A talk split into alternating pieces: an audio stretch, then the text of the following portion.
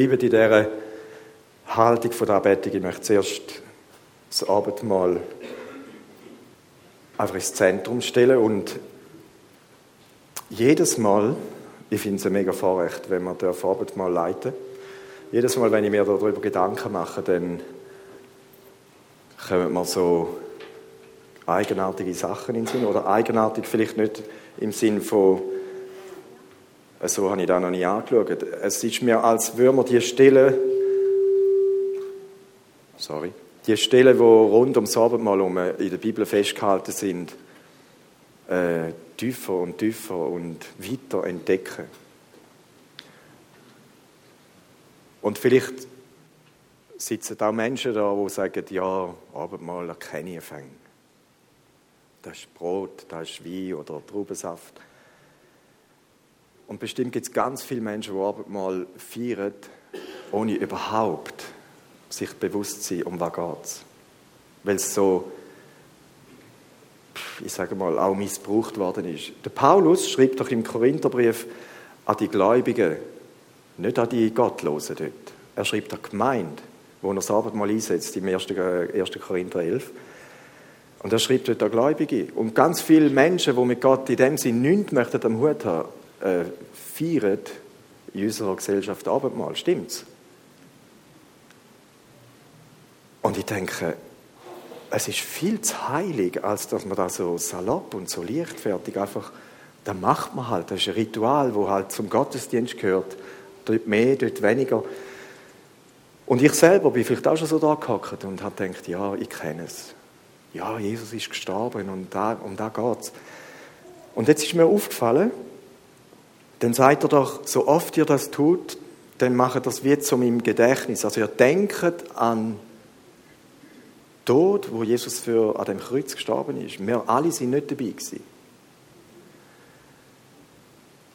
Und dann sagt er wieder, und damit verkündet ihr den Tod, bis dass er kommt. Also wir verkündigen den Tod von Jesus, bis er wieder kommt. Plötzlich und das ist übrigens ja Evangelium, oder? Und mein Titel heute heißt Mut fürs Evangelium. Also immer, wenn wir Abendmahl feiern, verkünden wir eigentlich in ganz drungener Art und Weise Evangelium. Und plötzlich ist mir aufgefallen, ja, aber sterben, ja, da hat Jesus müssen, aber er ist ja auch verstanden. Wieso haltet da der Paulus nicht hoch? Das war ja dann schon Fakt gewesen. Und dann fällt mir auf, ich und du und wir alle sind nicht dabei gewesen, wo Jesus gestorben ist. Wir müssen da glauben, weil die Bibel uns sagt, dass das so war. Und dann sagt er, und dann macht er so lange, bis dass er kommt. Und wenn er kommt, werden wir es alle sehen. Ob ich jetzt bis im Tod dabei war oder nicht, spielt dann keine Rolle mehr. Weil ich teilhabe seiner Auferstehung, so wie er auferstanden ist, werden wir alle, der zweite Teil, wo wir sagen, ja, aber da gehört auch dazu, da werden wir dann sehen. Wir müssen nur den Menschen sagen, Jesus ist gestorben. Natürlich dürfen wir ihnen auch sagen, er ist auferstanden. Und jeder, der es glaubt und für sich in Anspruch nimmt, weil das für mich passiert ist, der wird den zweiten Teil liebhaftig mit eigenen Augen sehen. Also ich glaube nicht mit deinen Augen, aber mit dem, was Gott uns verspricht. Hey, Abendmahl ist nicht einfach eine Zeremonie. Abendmahl geht viel tiefer. Und ich wünsche mir und ich wünsche euch, also geht es mir immer wieder. Ich könnte manchmal brüllen wie ein kleines Kind. Über, über diese Tatsache, dass er mich meint und das, das hat er für mich gemacht. Wir haben jetzt Lieder gesungen, wo genau das beschreibt und es wird dann manchmal so flach. Ich weiß es, aber wenn ich mir bewusst wäre, wie verloren er sich bin und das ist eigentlich so ein bisschen der Link zu meinem Thema, wenn wir uns bewusst sind, wie verloren ein Mensch ohne Gott ist, jetzt schon und viel mehr erst einmal in der Ewigkeit, Leute, dann müssen wir Mut haben für das Evangelium. Wir müssen Mut. Wer will denn Gott sonst schicken, wenn nicht die, die da schon haben dürfen erkennen, erfahren? Wer denn sonst?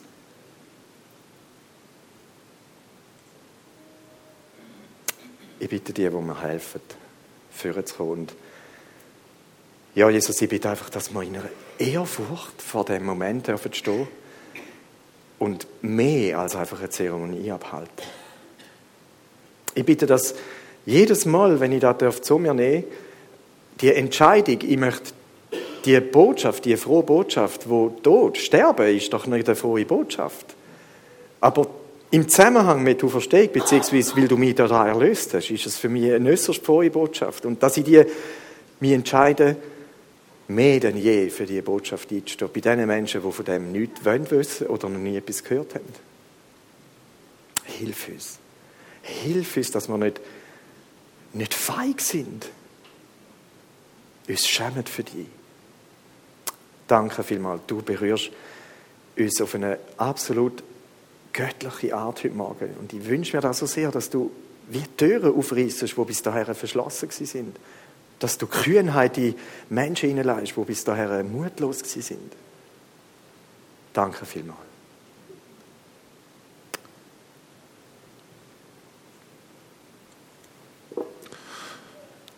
Ich danke dir, Jesus, für für den Moment, wo wir jetzt einfach dürfen feiern und auch das Bewusstwerden von deinem Sterben. Ja, stimmt, manchmal ist das so oberflächlich auch in meinem Herz, aber ich glaube, du willst viel, viel tiefer in das legen. Eine Wahrheit, die uns einfach vor Augen geführt wird. Darum hast du das Abend mal auch eingesetzt, dass wir daran denken und dass wir das verkündigen, dass du für mich, für meine Schuld gestorben bist. Eigentlich wäre ich der gewesen. Mir hat das Urteil gegolten. Ja. Und du bist gekommen und hast gesagt, ich mache das für dich. Danke dir, Jesus, dass du das gemacht hast. Amen. Großer Gott, du hast dich klein gemacht und mhm. da liegt es vor uns auseinandergebrochen, trennt der, der Lieb vom Blut, der Tod für jeden zugänglich und fassbar. Wir danken dir, dass du dich so klein gemacht hast. Dass wir das dürfen jetzt so wie in den Händen haben und bei uns haben und zu uns nehmen. Und danke, dass in dem hinein einfach alles drin ist, was die Welt braucht zur Erlösung. Mhm. Wir danken dir und ich möchte auch jetzt den Wein, den Traubensaft segnen. Dir danken für jedes, wo das zu sich nimmt und wo sich eins macht mit dem verbrochenen Lieb und mit dem austretenden Blut. Mhm. Du hast gesagt, wer mich isst, wird leben in Ewigkeit. Mhm. mhm. Oh Herr. Ja. Yes.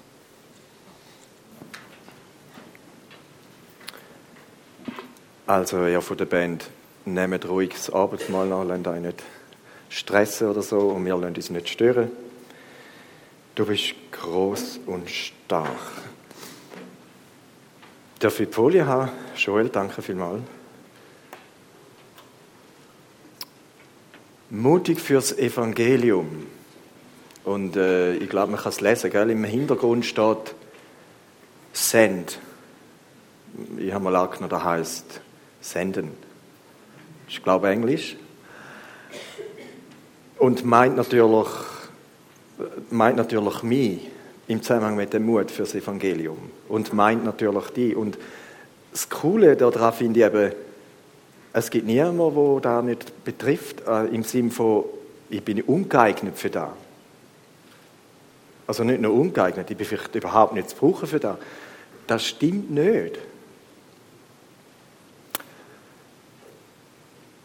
Der Paulus schreibt einen Brief an die Römer und ich möchte kurz den geschichtlichen Kontext ein bisschen beleuchten. Es steht im ersten Kapitel, also ziemlich am Anfang von dem absolut faszinierenden Römerbrief. Gewaltig, was in dem Brief steht. Ziemlich am Anfang sagt er etwas ganz Markiges. Die Studienbibel behauptet, dass der 16. Vers sei eigentlich der Schlüsselvers vom Römerbrief. Und er schreibt, denn ich schäme mich des Evangeliums nicht. Boah. Ich schäme mich des Evangeliums nicht. Denn es ist eine Kraft Gottes, die selig macht alle, die daran glauben. Die Juden zuerst und ebenso die Griechen. Denn Darin wird offenbart die Gerechtigkeit, die vor Gott gilt, welche kommt aus Glauben. Er noch eine alttestamentliche Stelle aus dem äh, Prophet Habakkuk, die habe ich da mal ausblendet. Die bestätigt einfach, dass Gerechtigkeit aus Glauben kommt, schon alttestamentlich gesehen. Denn Gottes Zorn wird vom Himmel her offenbart über alles gottlose Wesen und alle Ungerechtigkeit der Menschen, die die Wahrheit durch Ungerechtigkeit niederhalten. Es ist so, als würde Vers eigentlich gerne so zu der oberen passen. Und trotzdem stehen die unmittelbar nacheinander. Geschrieben worden ist der Brief circa 20 Jahre nachdem, dass Jesus gekreuzigt worden ist. Ich kann es nicht ganz genau sagen, aber ungefähr 20 Jahre. Und interessanterweise an die Römer, also an die Gemeinde in Rom, und der Paulus ist, soweit ich da herausfinden noch nie in Rom gewesen, zu dieser, bis dahin. Und trotzdem schreibt er einen Brief. Er bestätigt aber, dass er sehr, sehr, sehr, sehr, sehr äh, einen tiefen Wunsch hat, irgendwann einmal auf Rom zu kommen. Kann man in der Apostelgeschichte lesen. Und dann, als ich so darüber nachgedacht habe, und wie ist er eigentlich auf Rom gekommen, habe ich gedacht, Gott, du hast schon Humor. Echt? Er, äh, er ist von der dritten Missionsreise zurückgekommen, wieder auf Jerusalem und hat einen Mordanschlag geplant auf den Paulus, weil es gefunden jetzt, wenn wir den aus der Welt schaffen, da, da geht nicht mehr weiter mit dem. Der macht noch Ärger. Und dann beruft er sich ja, er wird verhört, er wird die Behörde geschleppt und so weiter. Und dann beruft er sich ja auf den römischen Kaiser, weil er Doppelbürger war, jüdisch wie auch römisch. Und ja, da hat er müssen vor den Kaiser geführt werden. Und so ist er auf Rom gekommen. Nicht in einer, mit den Sänften angetragen, nein, sehr ein beschwerlicher Weg, fast ums Leben gekommen, auf dem offenen Meer. Aber Gott hat schon geschaut, dass der Mann dort ankommt. Und er schreibt den Römer den Brief voraus. Und ich habe mich gefragt, wie, wie hat es überhaupt dort, wo sind denn die Christen hergekommen, die Jesusgläubigen hergekommen zu Rom? Wenn ja noch nie ein dort war.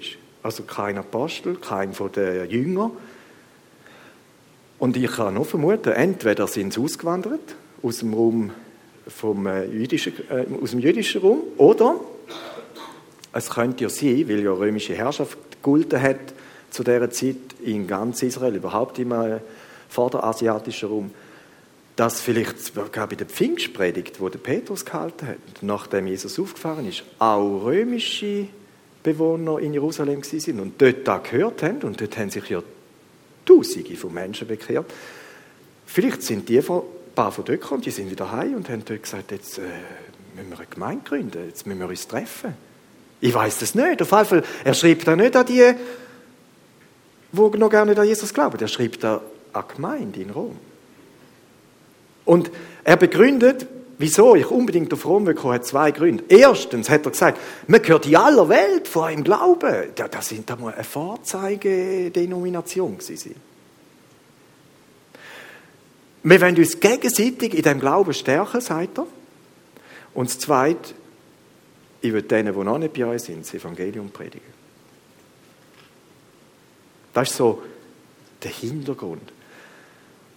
Und dann habe ich mich so gefragt, äh, in deinem und in meinem Leben gibt es auch ein Rom. Und in dem Rom von dir und von mir gibt es auch Gläubige und bestimmt auch noch Ungläubige. Und jetzt die plumpe Frage. Äh, mir gefällt so, in der Apostelgeschichte heißt und danach muss ich auch Rom sehen.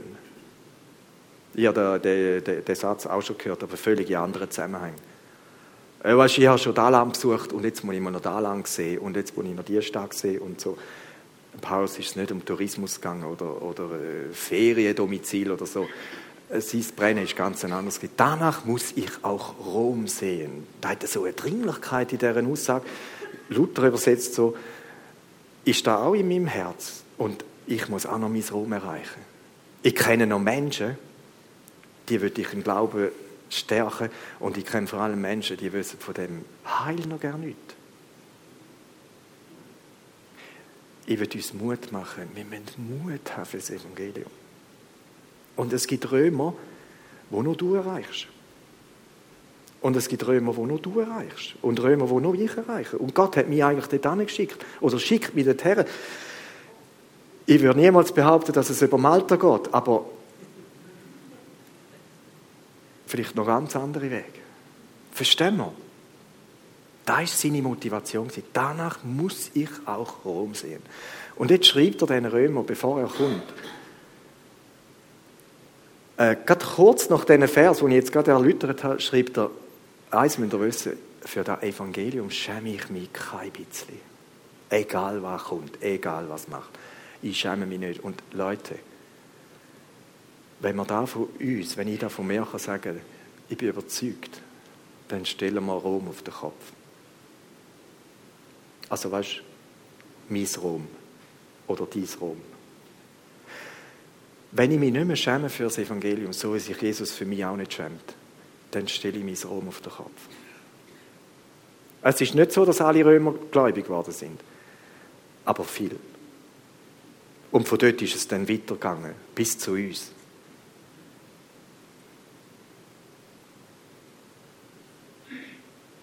Ich schäme mich des Evangeliums nicht. Scham, Scham tötet so viel. Es gibt eine gesunde Scham und es gibt eine ungesunde Scham. Da wäre eine ungesunde. Ich schäme mich des Evangeliums nicht. Und er begründet, denn es ist eine Kraft Gottes, die selig macht alle. Anstelle von selig würde ich, könnte man sagen, die rettet alle, die daran glauben. Es geht ja um da. Wir haben es gehört. Wenn man, wer Jesus in Form von dem Brot isst, sagt Jesus selber, der wird ewig leben. Aber nicht nur, weil ich jetzt mal zu mir genommen habe, dann ist es geritzt. Es geht um Glauben. Alle, die daran glauben. Denn es ist eine Kraft und das ist ja das Coole. Ich kann einfach erzählen, was die Bibel mir überliefert und sagt, es gibt einen Jesus, der ist von Gott gesendet worden, der ist ohne Sünde durch die Welt gegangen und hat am Schluss müssen, als wäre der größte Sünder, sterben. Und er ist wieder auferstanden und er lebt ewig. Und jetzt hat er da genau wegen mir gemacht, weil meine Schuld nicht mehr auf mir lastet, beziehungsweise das Urteil für mich schon erledigt ist. Das ist die frohe Botschaft. Und das ist eine Kraft Gottes. Du, ich, muss, ich kann ja nicht einen Mensch bekehren. Ich kann nicht machen, dass der irgendwie nachher sagt, zack, jetzt habe ich es verstanden oder so. Das, ist, das Evangelium ist etwas Geheimnisvolles. Das ist eben mehr als nur eine Geschichte, die etwas speziell ist. In dem Evangelium, in dem Gott ist gekommen durch seinen Sohn, der Sohn ist gestorben, der Sohn ist wieder auferweckt worden. Da ist Heilsgeschichte im höchsten Grad von Gott inszeniert. Mit einem absolut genialen Darsteller. Mit dem genialsten Hauptdarsteller aller Zeiten, Jesus. Und da hat Kraft, ich kann es auch nicht erklären. Aber es ist schon millionenfach bezeugt worden, wenn Menschen dieser einfachen Geschichte oder vielleicht auch schwierige Geschichte anfangen Glauben schenken, dann macht da etwas mit denen. Und ich muss gar nicht mehr machen. Ich, noch, ich bin nur Transporteur von dieser Tatsache, wo ich selber nicht einmal dabei war. Das ist ja. Also, ist ja verrückt. Ist ja. Ich erzähle von etwas, als wäre ich da gewesen, dabei bin ich überhaupt nicht dabei gewesen. Es rettet alle, die daran glauben. Zuerst Juden. Und ich im Skript habe ich diesen Begriff kurzerhand umgemünzt äh, an die, wie man gesagt, zuerst die Religiösen und nachher an die Gottlosen. Und für die Juden, Kontext von, der, von dem Brief, ist das ja unvorstellbar gewesen. Also für den ersten Teil wäre es noch einverstanden gewesen, aber nein, schon selbst schwierig. Aber noch der zweite Teil, da ist gerne gegangen. Siehe Petrus. Der hätte so etwas von Problem gehabt, dass das Evangelium auch für Nicht-Juden soll dass Gott auch wieder so eine Sonderlektion hat müssen ausdenken und dann hat er es begriffen. Und für die Juden eben auch. Und Hand aufs Herz, wir sind, in dieser Hinsicht sind wir hochgradig jüdisch. Weil sie haben gemeint bis dahin, wenn ich das Gesetz dann noch könnte halten, würde ich gerecht sein vor Gott. Da würde mich retten. Und so denken viele Menschen heute. Entweder sie sagen, ich ein Sünder, wo du denkst, auch her, also ich brauche überhaupt keine Rettung. Und wenn sie noch sagen, ja mal, gut, es ist schon nicht alles ganz in Ordnung, aber ich meine, immerhin habe ich, so wie die Juden, immerhin habe ich da und da und da und da erfüllt. Das ist schon mal ein Leistungsaussicht. Wir sind in dieser Hinsicht hochgradig jüdisch. Und beide haben, haben kurze Hebel in der Hand. Beide. Und die, die von Gott gerne nicht gehört haben oder bis jetzt gerne nicht wollen wissen, die sind nicht benachteiligt. Und das ist ja eigentlich die Erklärung für den nächsten Vers. Denn darin, also dass die Juden, ob jetzt zuerst oder gleichzeitig, es spielt doch gar nicht so eine Rolle. Aber sowohl als auch, denn darin wird offenbart die Gerechtigkeit, die vor Gott gilt. Also, das heißt, scheinbar gibt es auch Gerechtigkeit, die vor Gott nicht gilt wenn denn da überhaupt Gerechtigkeit ist. Oder noch vorne angefügt, vielleicht wäre es dann die Selbstgerechtigkeit. Und mir ist so bewusst worden, die gilt im Fall nicht vor Gott, die gilt im Fall mehr als nicht vor Gott. Die gilt einfach nicht. Und da offenbart sich eine Gerechtigkeit, die vor Gott gilt. Es wäre es wäre in der Tat, ich würde es sogar auch so empfinden, es wäre in der Tat ungerecht, wenn die Juden wirklich einen Vorteil hätten. Wenn es ums Gerechtsein vor Gott geht. Und sprich mal Menschen auf Ungerechtigkeit an. Boah, da kommen sie aus der Büsch. Und sie sind auch, ganz viele Leute hörst du reden, so, der Gott ist ungerecht. Der, der kann nicht gerecht sein, was da passiert. Und, und wenn du noch so beim dritten Teil ein bisschen zu reden kommst, dann ist es also definitiv fertig. Wie kann ein Gott, der sagt, ich bin Liebe und seinen Sohn soll geschickt haben, im gleichen Atemzug über die Verdammnis schicken? Auch schon gehört? Schwierig, eine Antwort zu geben auf das Argument. Aber mir bleibt eigentlich nur da zu sagen, ich weiß nur, Gott ist gerecht. Gott ist gerecht. Ob ich das verstehe, das ist eine andere Frage. Ist mir zu hoch. Der Martin hat heute Morgen gesagt, wenn Gott da vorbeigeht, bei dir, gell? Lass ihn nicht vorbeigehen. Sag ihm, was du jetzt gerade willst, und er versteht dich. Umgekehrt könnte ich das nicht behaupten. Zum Beispiel da. Ich verstehe längst nicht alles, was Gott sagt, was er macht, was er nicht macht. Es ist mir zu hoch. Aber dennoch. Aber dennoch. Und übrigens, die Juden hätten ja ein prädestiniertes Vorbild gehabt. Im Urvater Abraham. Von dem wird ja gesagt, nicht seine, ich meine, das Gesetz hat es zu seiner Zeit noch gar nicht gegeben. Und äh, mir ist auch wieder so eingefahren, da ist eben Römerbrief. Wenn man dann dort weiterliest, gell, kommt irgendwann das siebte Kapitel. Und äh, dann fragst du ja, aber wenn es ja nicht das Gesetz war, was hat denn da für einen Sinn gehabt? Wieso denn all die äh, Vorschriften und so? Und im Römer 7 heißt es dann, sagt der Paulus, als Kenner von der jüdischen Kultur, sagt er, wenn das Gesetz gar nicht gekommen wäre, hätte ich nicht einmal gemerkt, dass ich so meilenweit neben der Schuhe bin. Also, da ist ja interessant. Das Gesetz ist eigentlich nachgekommen, damit man umso mehr merkt, wir sind weit weg von dem, was eigentlich Gott will.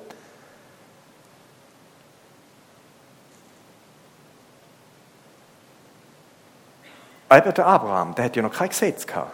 Und er wird als gerechter Mann von Gott bezeichnet, aber nicht, weil er besonders lieb und mit dem Nachbarn war und äh, wenn er Schaf 90 Leiter hat. Oder so. Und der Umwelt Sorge gegeben hat und überhaupt. Nein, sein Glaube ist das Prädikat, das ihn als gerecht erscheinen lassen hat vor Gott.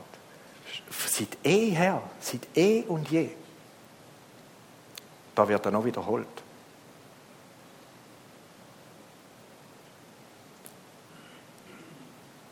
Brüder und Schwestern, wenn uns bewusst ist oder bewusster wird, wie hoffnungslos ein Mensch ohne Gott ist, dann müsste da in mir äh, einen heiligen Entschluss wecken, wo sagt, wenn ich doch schon so beschenkt worden bin, indem ich erkennen Jesus wegen mir und bitte vergib mir.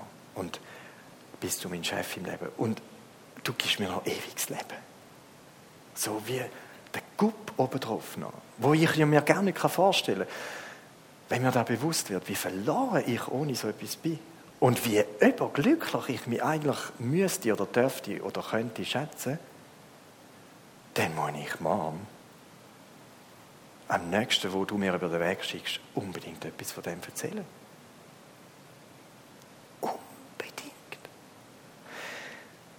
Und nicht jeder wird ein Paulus und muss durch die Welt reisen. Und es gibt tausend Ideen, wie man das Evangelium weiterbringen kann. Mit Reden, mit Schwiegen, mit Dienen, mit Mimik. Echt tausend Ideen. Find, find deine Art. Er hat ja müssen, stell dir mal vor, ich bin manchmal versucht zu sagen, der Bengel hat Gott überall angeschickt und der hat mir so dem Aeropack, also auf der philosophischen Weltplattform von der damaligen Zeit in Athen, hat der müssen herstehen und das Evangelium predigen. Und dort sind die, die Gelehrten und die, die, die Vordenker von unserer Kultur zusammengekommen und haben dort Rat gehalten, was man jetzt als neuesten Hype soll für Strömungen verbreiten. Und dann kommt ein Paulus und sagt, habt ihr schon mal etwas vom Kreuzigten gehört? Nicht jedem auf der Aeropark stehen in Athen. Aber vielleicht in deinem Quartier. Oder in deiner Familie. Oder in deiner Arbeitswelt.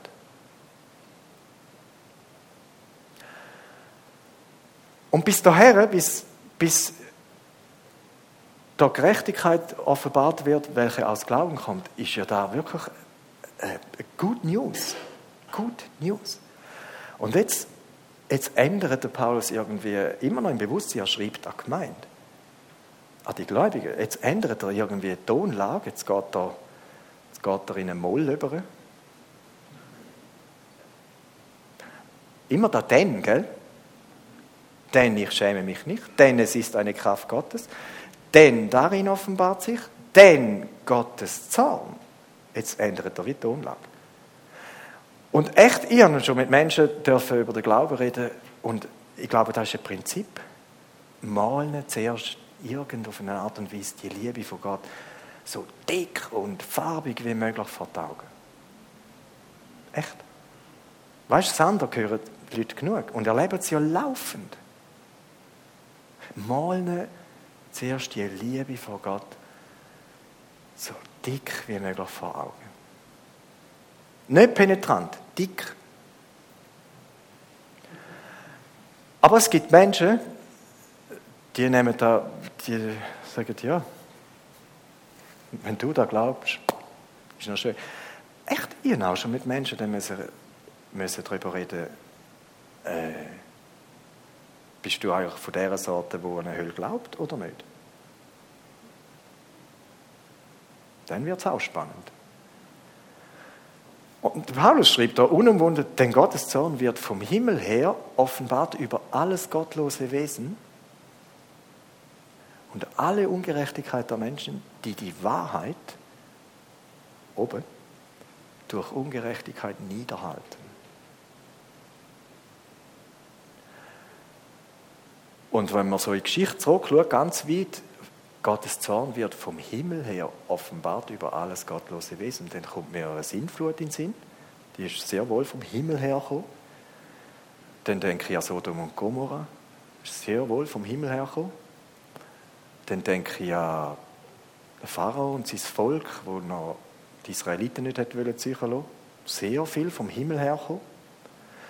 Und ich denke an die Offenbarung, wo uns beschreibt, wie Gott wird Gericht halten, wo sehr viel wird vom Himmel herkommen.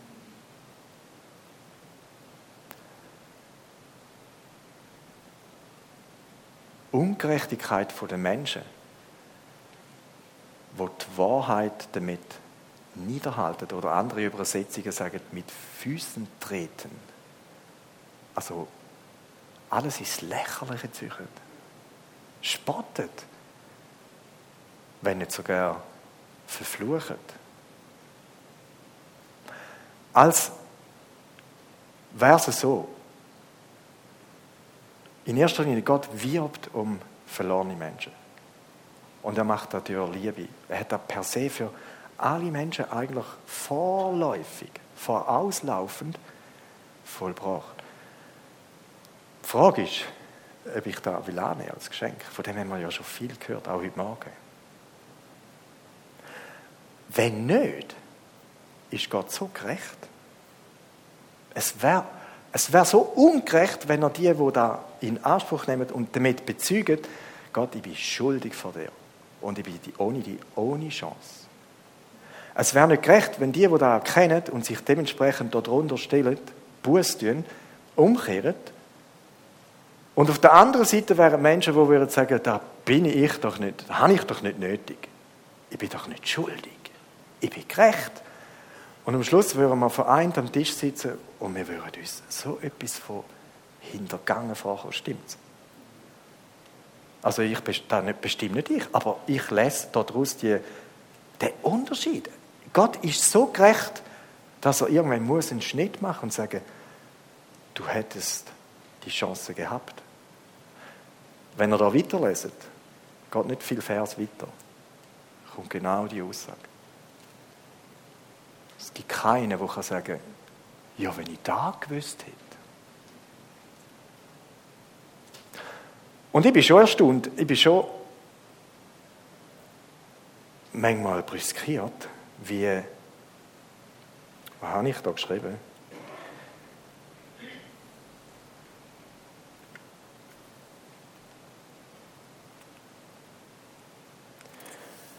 Wie teils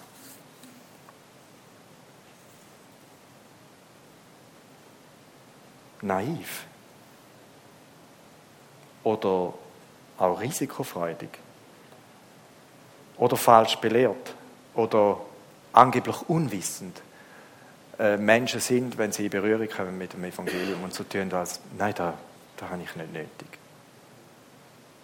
Und, und das Thema Ewigkeit, das Thema, was ist nach dem Tod, so, so belanglos, so wie oft haben mir schon Leute gesagt, ja, da sehen wir dann. Ich sage ja, gute Nacht. Da sehen wir dann wirklich. Und weil das so ist, weil so eine Nach- oder so eine Gleichgültigkeit ist dieser Thematik gegenüber, ist es umso wichtiger, dass wir mutig sind für das Evangelium und sagen, alles, was an mir liegt, würde ich wenigstens tun. Und wenn ich einem Menschen das Evangelium weitergehe, auf irgendeine Art, was er nachher damit macht, das ist definitiv nicht meine Verantwortung. Aber es zu unterlassen, das hat, glaube ich, etwas mit mir zu tun. Beziehungsweise äh, ist eine Unterlassung, wo wir sind ja alle aufgefordert. Jesus hat gesagt, wo er weggegangen ist von der Erde, jetzt geht, überall wo er herkommt, redet von dem. Redet von dem. Da hat ja nicht bloß die zwölf betroffen.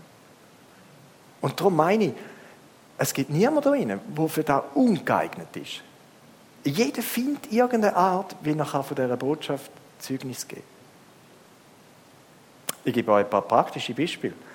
Äh, nicht, nicht, weil, das wäre absolut und überhaupt nicht eine abschließende Aufzählung, aber ich stelle fest, einerseits braucht die Bibel Bilder, wo es nicht nur dort mal gegeben hat. Ich, ich, bin, ich, ich bin über mich selber reich dass ich nicht vorletzte Woche eingehängt hat an einem Moment, ist darum gegangen, habe mit einem Vorarbeiter zusammen äh, eine Mauer gemacht, so mit Wasserbaustein. Er im Backer rein und ich draußen mit der Schaufel und wir müssen so eine Ecke mauern. Und da ist eine tricky Sache.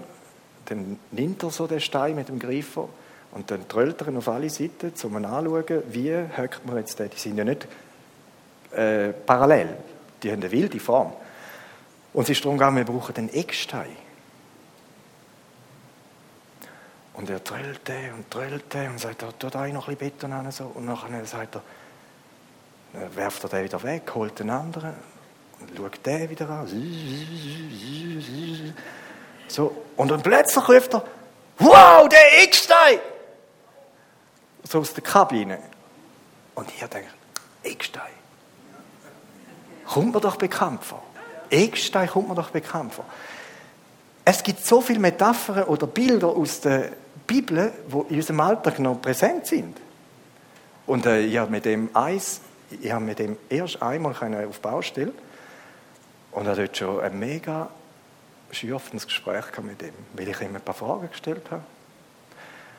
Und er denkt, wenn ich wieder eine Gelegenheit habe, ich muss, muss da unbedingt dranbleiben. Ich muss unbedingt dranbleiben. Und jetzt,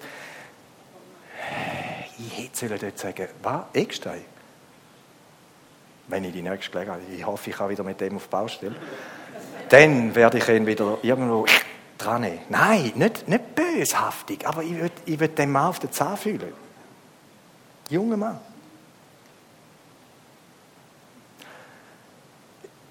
Ich bin mit einem Lehrling an die Arbeit gefahren, am Montagmorgen, und fragt er mich, und, wie war dein Wochenende? 16-jährig. Und dann habe ich gesagt, äh, unser, mein Schwiegervater ist gerade gestorben, vor zwei Wochen. Und am Donnerstag haben wir ihn beerdigt, am Freitag hat sie viel geheiratet. Und dann kommt das Wochenende und am Montag fragt er mich, wie ist das Wochenende? Und ich habe gesagt, äh, es ist emotional ein bisschen herausfordernd gewesen. Weißt du, mein Schwiegervater ist gerade gestorben. Und dann sagt er, oh. Und dann habe ich gesagt, was denkst denn du so über den Tod? Ich denke, da ist das da. Er fragt mich, wie das Wochenende war. Und ich sage, ja, es ist, weißt du, da und da. Ich denke, komm, fahr da raus. Was denkst du über den Tod? Und wir haben bis auf Wil äh, ziemlich lange Zeit gehabt und wir haben über, über Fragen geredet, wo schon der andere hat gesagt, du stellst Fragen. Dann habe ich gesagt, ja, weißt du, also über Oberflächliches redet jeder mit jedem. Aber über tiefe Fragen unter Männern, das ist selten. Und ich bin jetzt in diesem Umfeld rein und ich sehe mich dort als Gott hat mich dort angestellt und ich habe die Aufgabe, irgendwie, irgendwie denen das Evangelium zu bringen. Irgendwie. Tod kann so ein Thema sein.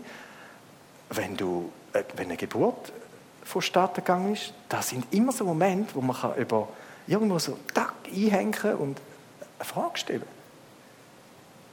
Katastrophe. Ich meine, wir sind, unsere, unsere Nachrichten sind ja voll von schlimmen, Nach von schlimmen Tatsachen. Das bewegt Menschen irgendwo. Aber wenn du sie nicht fragst, wird kaum einer einfach von sich anfangen zu reden. Nutze so Gelegenheiten. Andere nicht. Krankheit oder x weiß nicht was. Wo ich merke, Gott macht einen Türspalt auf, jetzt könnt ihr im Fuß heben. Und ganz viele Menschen, also erlebe ich so, die reden. Und das Coolste ist, wenn sie nachher Fragen, anfangen Fragen zu stellen.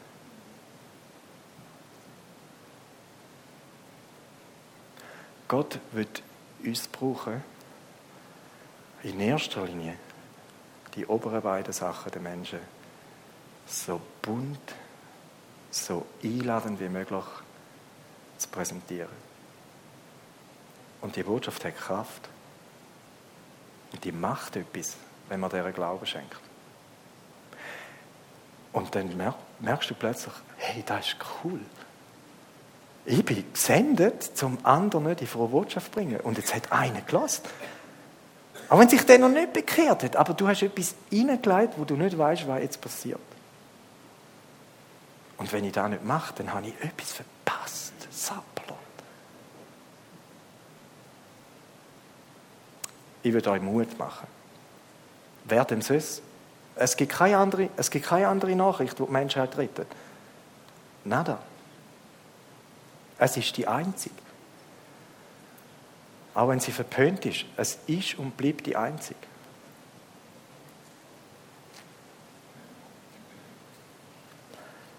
Es ist, als hätte Jesus gesagt,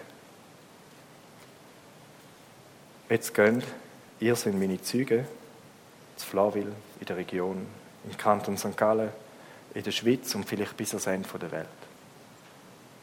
Im Botzberg, im Löhrenhügel, Schendrich, Fohlenquartier, wo du wohnst.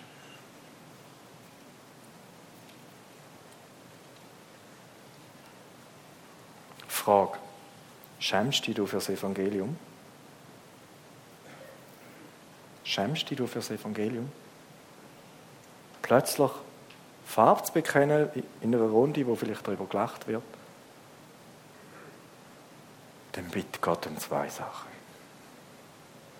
Um Vergebung und auf der anderen Seite bitte Jesus, gib mir doch die Kühnheit, wo die Christen, wo wir in der Apostelgeschichte lesen, oder Paulus oder andere in den Evangelien, die sagen, ich schaue nicht nach links und rechts. Äh, mein Auftrag ist, von dem Jesus, von dieser Botschaft, von dieser frohen Botschaft zu reden. Punkt. Kostet was will. Gib mir die Kühnheit und, auf der, und gleichzeitig das Bewusstsein, wie verloren Menschen ohne das sind. Und die Mischung, die Mischung müsste irgendwie dazu führen, dass ich sage, wenn immer du mir einen über den Weg schickst, ich will keine Gelegenheit verpassen. Nicht jeder, der durchläuft, ist dein Kandidat. Glaube ich. Aber wenn einer durchläuft, wo Gott etwas vorhat mit dir, dann merkst du es. Und nicht immer ist die beste Frage, glaubst du an Jesus? Weißt du, so, boah, mit der Tür ins Haus. So. Manchmal geht es einen langen Umweg. Und irgendwann kommst du auf das Mal, bist du dort. Bitte Gott, dass er dir die Feinfühligkeit gibt und auf der anderen Seite das tiefe Verlangen, ich will doch alles daran setzen, dass ich mithelfen kann, dass Menschen es Heil finden. Es geht um Rettung. Es geht um Verdammnis oder Herrlichkeit. Und ich finde es so cool, Gott hat die und mich dazu auserwählt. Ich würde uns segnen mit ein paar Versen aus, der, aus dem gleichen Brief, aus dem Römer 9, weil es scheint eben, dass die Meinung dann schon verbreitet war bei den Griechen, dass die Juden eben einen Vorteil hätten. Das kommt nicht von ungefähr. Und der Paulus widerspricht dem im 9. Kapitel. Und ich lese dort die, die drei Vers 30 bis 33.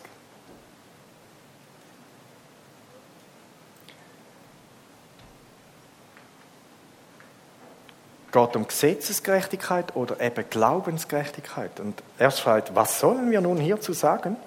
Das wollen wir sagen. Die Heiden, die nicht nach der Gerechtigkeit trachteten, also nicht nach dem Gesetz, haben die Gerechtigkeit erlangt. Ich rede aber von der Gerechtigkeit, die aus dem Glauben kommt. Israel aber hat nach dem Gesetz der Gerechtigkeit getrachtet und hat es doch nicht erreicht. Also das Gesetz hat in dem Sinn keinen Vorteil beinhaltet. Warum das? Weil es die Gerechtigkeit nicht aus dem Glauben sucht, sondern als komme sie aus Werken, also wie heute. Sie haben sich gestoßen an dem Stein des Anstoßes. Wie geschrieben steht, siehe, ich lege in Zion einen Stein des Anstoßes und einen Fels des Ärgernisses. Und wer an ihn glaubt, der soll nicht zu Schanden werden. Da ist Basis, auf dem oben, und so, so, somit ist sie eben auch so ausgeglichen. Es gibt keinen Benachteiligten. Nur weil ich wenig intellektuell bin, bin ich benachteiligt. Glauben ist etwas, wo Gott im Menschen hineingelegt hat. Die Fähigkeit zu glauben. Und ich habe noch so zwei, drei der Atheist, der sagt, ich glaube gerne, der Gott, der braucht ja mehr Glauben. Nicht zu glauben, dass es keinen Gott gibt. Und der, der sagt, und ich glaube auch gerne nicht, also das ist ja eine Verschwendung von Glauben im höchsten Maß. Du musst zuerst mal glauben, dass du an nichts glaubst. Also dann glaub doch auch etwas, wo wirklich existent ist. Am besten geht an Jesus. Äh, also manchmal sind wir Menschen schon unlogisch im Quadrat. Oder so schwer, schwer von Begriff, ich weiß es auch nicht. Echt. Und, und da, dass es eben über den Glauben geht, haben alle, hat niemand einen Nachteil? Niemand. Du sagst Jud, du sagst Griech, du hast da, du hast heute gelebt, du sagst gescheit, du sagst weniger gescheit. Es geht um Glauben. So cool. Jesus, danke, dass du so eine einfache Botschaft. Der Korintherbrief sagt, den Unmündigen und den Unverständigen hat es Gott gefallen zu offenbaren. Danke, dass du so, so eine einfache, aber alles entscheidende Botschaft in die Welt gebracht hast. Und ich bitte, dass ich das nicht gering achte. So Hauptsache ihr dürfen erkennen und jetzt ist ja gut. Sondern es gibt so viele Menschen, die laufen wie blinde Schafe in Tiere. Und du schickst mich zum einen oder anderen, zum zu sagen, hey, du bist auf dem Holzweg.